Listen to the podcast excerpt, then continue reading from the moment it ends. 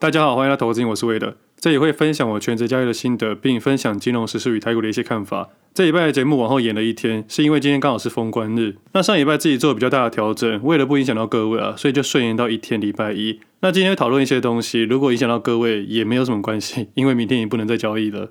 那上礼拜有讨论到，其实这段时间这两周啊，一直在考虑要不要用 buy put 或期货空单。我保证金已经准备好了，部位想好，工具也找好，价位也找到了，但是一直没有一个很大的理由让我去做一些避险空单。我本来是期待那种快速急涨的走势，可以适时做一些避险空单，但这段时间啊，并没有让我发现到那种走势出现，所以自然避险空单就没有使用到了。那上一辈也有讨论到啊，在观察美股科技股的财报公布之后，自己持有的一些科技股啊，在公布财报之后直接开高走高，尤其是 Meta 上涨了二十 percent。那我自己的动作就是把 Meta 全部出清。对我来说，这是一个很大的调整，但是对我自己心里来说，这是一个合适的动作。因为上礼拜自己有比较大的动作啊，所以在这礼拜才延后一天。我上礼拜在思考，与其做一点避险空单，不如趁这次的机会啊，把美股科技股大部分都处理掉，而接下来利用明天跟后天这两天的时间跑银行一趟，再增加我的债券部分。而台股市场的右侧交易个股上面啊，也在上礼拜全部出清了。不过这样子的动作调整，我觉得大家不要想太多，并没有预期未来会崩盘，反倒是啊，我非常看好二零二四年的行情。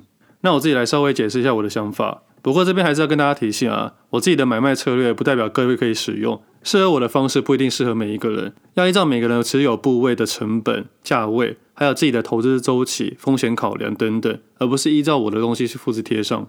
而依照我的想法去复制贴上的话，其实会冒很大的风险。不过考量明天不能做台股的交易啊，所以我就觉得说可以直接分享。我自己的二零二二年的五月开始投资美股，一开始进场两只个股是 Meta 跟 Netflix，那持有到现在已经超过一年半了。依照进入的时机点、进场的部位，还有进场的价格，我认为现在退场对我来说是一个很符合我自己的期望值的一些操作。当然中间有调整过部位，不过最终的结论是我认为这算是一个满意的投资。从美金开始，美股投资一直到现在做出退场的动作，全部转成美债。而为什么这次还要再提高我的美债部位？是因为我已经想好了，未来如果降息要遇到一些风险的话，降息的情况下债券会上升。到时候再把美债的价格做出一部分结清的动作，再转换成美股，或者是啊，这是退出来美股部位啊，此刻是持有的美金，而这段时间的美金可以用来旅游，或者是如果真的美国开始出现降息的动作，那么台币就有可能有机会升值。那我可能会在降息之前，先把一些部分的美金转成台币。简单来说，这次的七大科技类股原本都有持有，而现在只剩下特斯拉跟苹果。那空出来的美金呢，可能会持续增加债券部分，或者转换成台币，大概是这两种动作。其实中间有一度想要考虑把它换成人民币，因为目前的中国市场是有点偏弱的。但是考量到自己的方便性啊、风险啊，所以如果真的要操作的话，应该会使用 ETF。但是目前啊，还是兴致缺缺，因为台股市场上面还是很多好东西可以操作。我知道做这个决定，大家一定觉得很压抑，明明就是一堆好消息，为什么还要做出一些调整动作？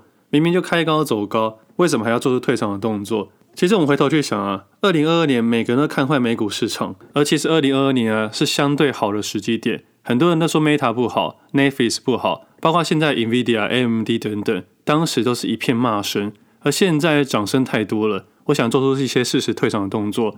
而我自己没办法保证现在的想法是对还是错的，就像当时买进的时候，也没办法保证自己是对还是错的。更何况每次买进的时候，都还有带来一波小小的下跌。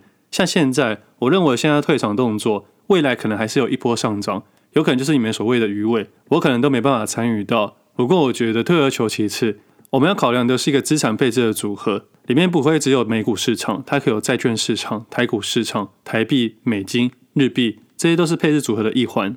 我不认为美股市场在未来会很差，我也不认为现在就是一个高点，我只能说这是我资产配置里面的重点。依照我过去这段时间的一些金融组合来说。美债的持有周期可能是二十年跟三十年。假设我持续提高我的美债部分，将未来每一次美债配出来的利息全部再投入美股市场，做一个金融循环。只要你的海外每年收在六百七十万元以下，就可以不需要去课税。那么打造这个金融循环大概会有十到二十年的周期。那如果这段时间遇到市场非常坏的时候，或遇到股票市场快速下跌的时候，我相信在未来十年之中啊，一定会让我碰到的。我到时候会增加我的投资部位，把我的更多的部位投资美股市场。不过目前还没有看到这种状况。但是啊，我觉得交易就是这样子，我们只能依照眼前跟过去去做一些判断跟调整。在没办法判断未来怎么走的时候，我们只能依照此刻的状况，再去针对未来可能出现的变化里面做出一些转换。简单来说，每次来周期是十到二十年或三十年，不过因为部位的提高，让周期缩短到五、十、十五、二十。而在提高部位的情况下，这个周期在逐渐缩短。也就是说，我把设计点改在年内里面的操作，提高了部位，增高了风险，缩短了周期，大概就是这个概念。我会在下一次很快速大家看坏的时候，再一次投入美股市场。其实这几年我才开始比较积极去看美股市场。我当时会投入美股市场的想法很简单，我只是想把另外一个金融商品给做好，就这样而已。那刚刚也有聊到台股市场上面，我也做出右侧解码的动作，基本上这次是全部出清，而这个部位其实也是总资产的三成左右。我这边还是要再次强调，我不想影响大家的操作方式，我只想分享给大家，一个投资人应该依照自己的条件、看法、心态，甚至是你的生活方式，去做出股票市场的交易动作。我们要告诉自己说，交易市场没有停止的一天，我们要学会的不是被市场给绑住，而是学会如何设计这个市场。有时候人家会问你说，退场了吗？加码多少？买进多少部位？其他的另外一个层面想法就是，你看好市场吗？你还是你看坏市场？但对于一个交易者来说，看好看坏都不重要，重要的是一个投资人要如何去解读这个市场，拥有自己的看法，然后再寻找自己的做法。那右侧会做出退场的动作的原因很简单，我不想要做避险动作，我利用解码代替了避险，也想利用这段过年的期间啊，好好完整整理自己的资产部位，以及啊，好好休息整个过年期间。但上礼拜这样完整观察下来啊，市场上面还是有观察类股，不过过年期间啊，是全职投资人啊难得的一个一段时间的休息时间。其实有时候平常日虽然看起来无所事事啊，但是其实脑子里都想股票代号，而过年期间啊，是一年之中唯一可以不用想任何股票代号的日子。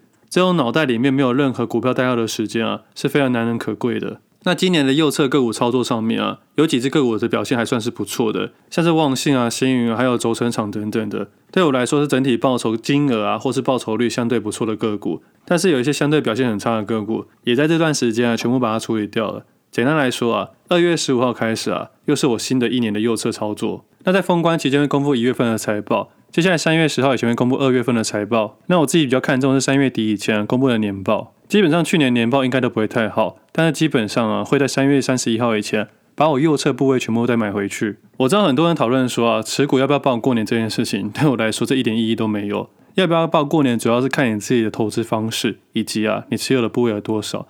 如果你有一百万，只有一万块，你要不要报过年都没有关系。那如果你有一百万，你投资了一百万，但是其中的八十万都是贷款的，持股要不要报过年，就会有很大的挑战了。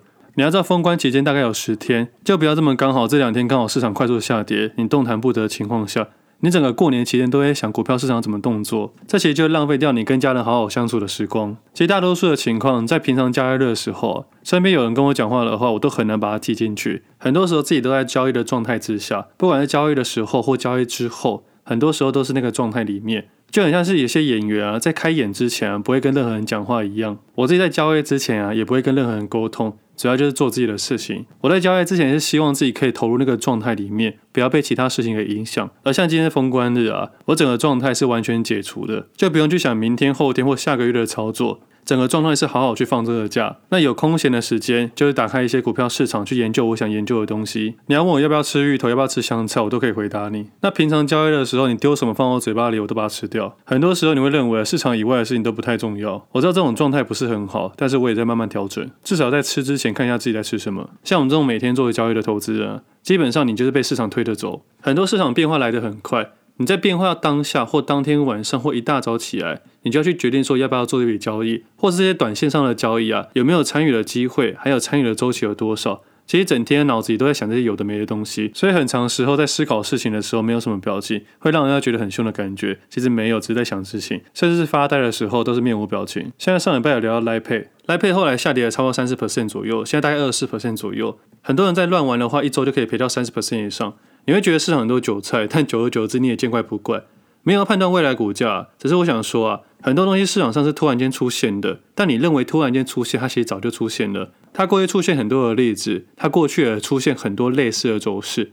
只不过对于新鲜人来说，他们可能是第一次碰到这种东西，就会特别的兴奋。像一样上市的世界健身啊，在今天礼拜一的收盘价是九十七块钱，而上礼拜节目最讨论的时候，最高价是一百三十三元，而短短几天的时间也下跌了超过三十 percent 以上。这些都是我在交易的时候会看到的东西，但是啊，最后都选择不去碰这种东西，因为我自己知道，有些钱是我能赚到的，有些钱是给一些特殊人士赚到的。所以做投资做久，你就尽量避开这些东西，或尽量减少这种类型操作。当然有时候会赚到，有时候会赔到，但相较之下，买也不能买很多，卖的时候还要担心卖不卖得掉。那么这件事情已经过去了。而上礼拜比较吸引我注意的是台中商银这间公司。一月三十一号礼拜三的时候，地检署去声押了台中商银的董事长，疑似挪用公款十亿元，所以被地检署带走了。在很短的时间内啊，就付了交保金了。那除了董座以外，还有台中银的保金董事长，还有另外一个租赁公司的负责人，也都一次被带走了。不过最后啊，都已经全部都交保了。那一月三十一号这件事情出来之后，可以观察到啊。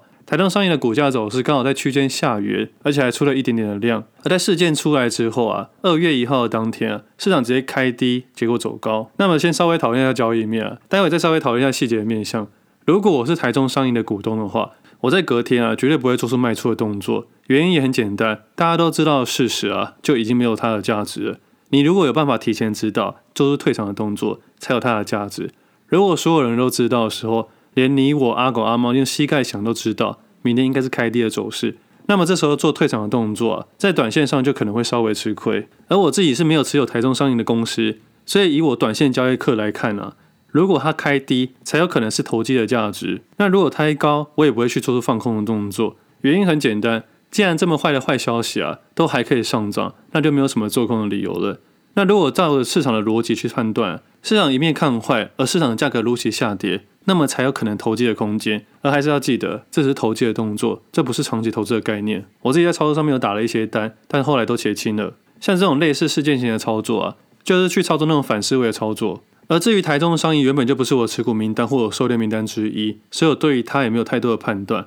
只不过从背后的观察来看啊，金管会目前对这件事情啊，对台中商银开罚一千两百万，并且停止了执行董事三个月的处分。新闻媒体说重罚，你们觉得是重罚吗？他这个概念是对台中商银开罚，这会影响到股东权益。虽然他是董事长，他是最大股东之一，不过啊，对于股民来说，好像在对股民开罚的感觉。而执行董事只停了三个月的处分，老实说啊，以我的角度来看，有点不痛不痒的感觉。但是我们要特别去讨论这件事件的法则，我只想跟大家分享啊，我们要对任何事情保持迟疑的态度，不管对方看起来多专业，或是对方的形象有多好，我们都要持有一丝丝的风险意识。因为有时候市场想给我们的表象啊，不一定都是真正的事实。那其实看资料的时候蛮有趣的，有些东西就像潘朵拉的盒子一样，你看的越多，会越对世界感到一点点的失望。有时候我不想分享太多东西啊，就是因为不想要让大家失去了一些希望。简单来说啊，台中商银的部分啊，关系还有台中银的投信、台中银的保金，所以这次这个事件，台中银保金的董事长也一起被声押了。而其中台中商也是中仙啊、盘雅的关系人之一，他们是一个王家集团啊。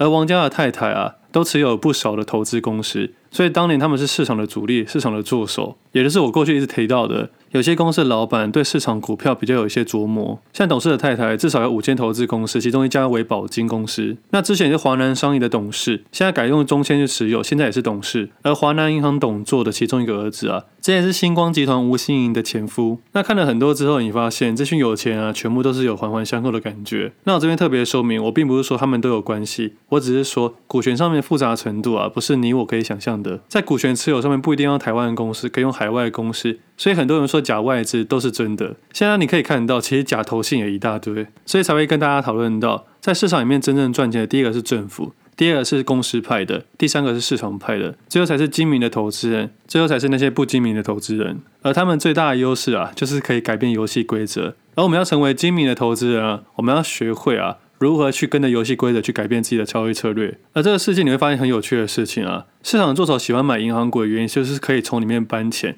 不只是市场的作手啊，其实很多的建设公司啊也会买银行类股。像之前有分享到，台湾第一大建设公司啊，它持有银行股票非常的多。当你成为公司里面的一个重要人物，你要去做一些增贷行为啊，就会相对容易很多。而且我相信啊，用这种租赁私人飞机、租赁超跑的行为啊，一定不会只有一件。而我们这种市场做投资的一般投资人啊，就只能小心谨慎了，不要认为任何一个投资是可以天长地久。你现在认为天长地久的投资啊，都可能是这段时间的幸存者，过去的二十年或三十年。所以有时候有人会问我说，长期投资怎么选择？依照这些条件啊，慢慢筛选到最后，你就会选出你自己的长期投资个股啊。只要这段时间有发现一些重大危机，或一些你认为他犯罪行为，但事实上他法院不一定认为他是犯罪行为的情况下，你都可以去避免他。反正就是你只要你认为他不好，他就真的不好，你舒服就好。我讲个故事给大家听好了。假设我在我家里面放个保险柜，那我跟我最好的朋友说，我接下来三天会出国不在家，那我家里有养一只狗，可以麻烦你这三天来我家照顾这只狗吗？所以我把钥匙交给我这个朋友，而三天之后回来之后啊，我朋友将我家的钥匙交给我之后，就消失得无影无踪了。那我回家后有一天发现啊，我保险柜的东西全部被清空了。我相信你我第一直觉啊，都会认为是这个朋友拿走了。而事实上啊，在台湾的股票市场里面是无罪定论的。在你没有证据出现之前，即使你有心中有一百 percent 的把握，是这位朋友啊把你的保险柜的东西全部清空的话，你没有证据的情况下，你没有办法对他做出任何的行为。而台湾的股票市场有很多时候是这个样子，即使所有人都认为啊，这个人一定做了什么事情，但是只要没有在证据的情况下，或证据做得很漂亮的话，这件事情就是无罪定论。而真正损失的是谁？损失的就是那些过度信任某一个公司的人，或认为啊，每一个专业的专家都是正派的。其实一个人的专业能力跟他的道德标准是没有相关性的。没有人说这个人专业就一定有道德，没有人说这个人不专业就一定没有道德。当你接触的面向越广啊，我们越能理解这些事情。那慢慢的你会觉得对社会觉得不公平，然后会大小声。接着发现这个力量太大，你的声音越来越小。那最后你会变得只管好自己的事情。虽然这世界就会变得看起来很无情，不过在自己还没有能力之前啊，只能先从某个角落默默去努力，等到自己声音变大的时候，才会有资格对这社会做出一点点的贡献。在这之前啊，只能在某个地方持续的去努力。不过我觉得啊，这社会上除了交易市场以外，我觉得交易市场外也很多类似的事件。所以在去年有分享过一件事啊，生活上的三个法则啊，矛盾、幽默跟变化。矛盾的部分是啊，生活是个谜，不要浪费时间试图去解开。幽默是尽量保持幽默，尤其是自我幽默。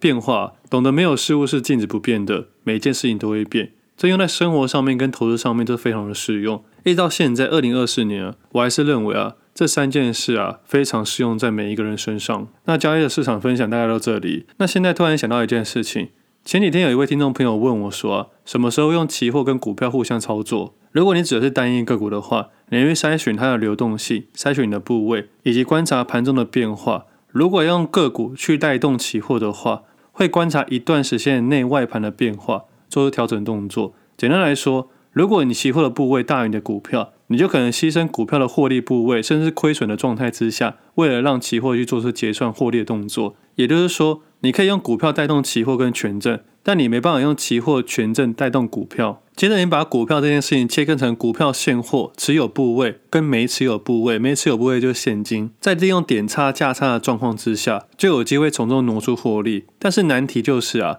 无限赛局还是存在这个市场里面的，你没办法判断说未来有没有更大的买盘跟卖盘去影响你期货跟权证的部位，所以只会在极短的操作之下，才有可能互相拉抬变化操作。那针对这衍生性商品，大概都是这样子。有时候的分享啊，不会在一集节目分享出所有的细节，有可能分很多集去分享。原因是因为啊，我担心有心人士去做一些奇怪的动作。我举个例子来说好了，我相信各位应该忘记了两千八百万权证的世界。当时我相信市场啊，一定有利用这件事情做一些换手的动作，不管是换获利或换亏损。因为实物上的操作不会有人这样下错单，也不会刚好有人放错单。你要说避险这件事情是完全不可能的，而市场的猜测方向又乱七八糟的。不要忘记了，是沪深的权证市场，哪来的避险动作？更何况在实物操作上面啊，不会有人刚好下一百张的错单跟一百张的卖单。但是这件事情应该被大家遗忘了。而这个原本是沪深的权证商品啊，现在同样的代码已经变得新日新的权证商品了。简单来说，就回到刚刚讨论到的，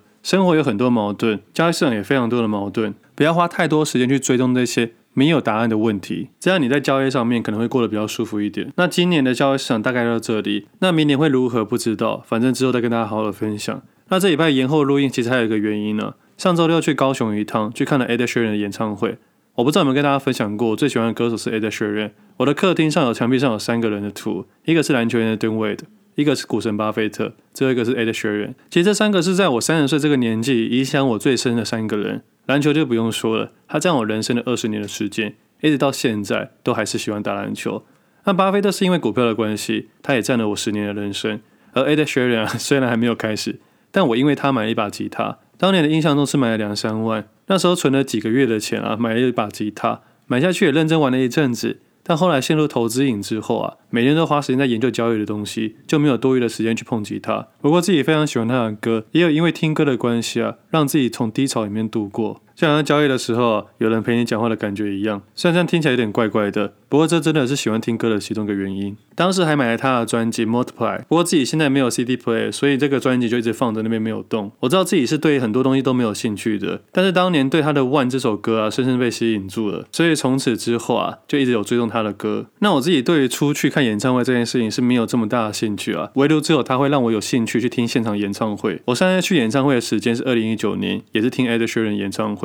而这两次演唱会，他都刚好有唱《万》这首歌，所以每次听到这首歌，内心都非常的激动，就觉得他真的还是非常的厉害啊。每次看他演唱会，都会觉得说，他每次在舞台上的魅力啊，就是边唱边创作，而且他总是让我有那种很纯粹的音乐的感觉，每次都可以用一把吉他 hold 住全场。而他这次的暖场嘉宾 c l o n Scott 也是我非常喜欢的歌手，基本上在二零二三年，我整年都在听他的歌在看盘，我觉得非常的幸运啊。二零二三年听最多次数的就是大概 Ed Sheeran 跟 Callum Scott，这次下高雄这一趟对我来说真的是非常的划算。那 c l o n Scott 唱的 b b n c o 也是我最喜欢的一首歌，而刚好这次也很幸运他有唱到这首歌，所以我最喜欢的两首歌啊，这一次都一次满足了。那其实 Ed Sheeran 跟我年纪差不多，他现在可以上面发光发热，肯定是过去付出了非常多的努力。那他小时候还有口吃，是因为喜欢音乐、喜欢专辑，开始练唱的时候，才慢慢变得现在这样子。所以这其实跟交易很像，千万不要妄自菲薄，但是也不要过度比较。而对我来说，交易市场很多金钱上的问题，很多投胎比投资还要重要的事情。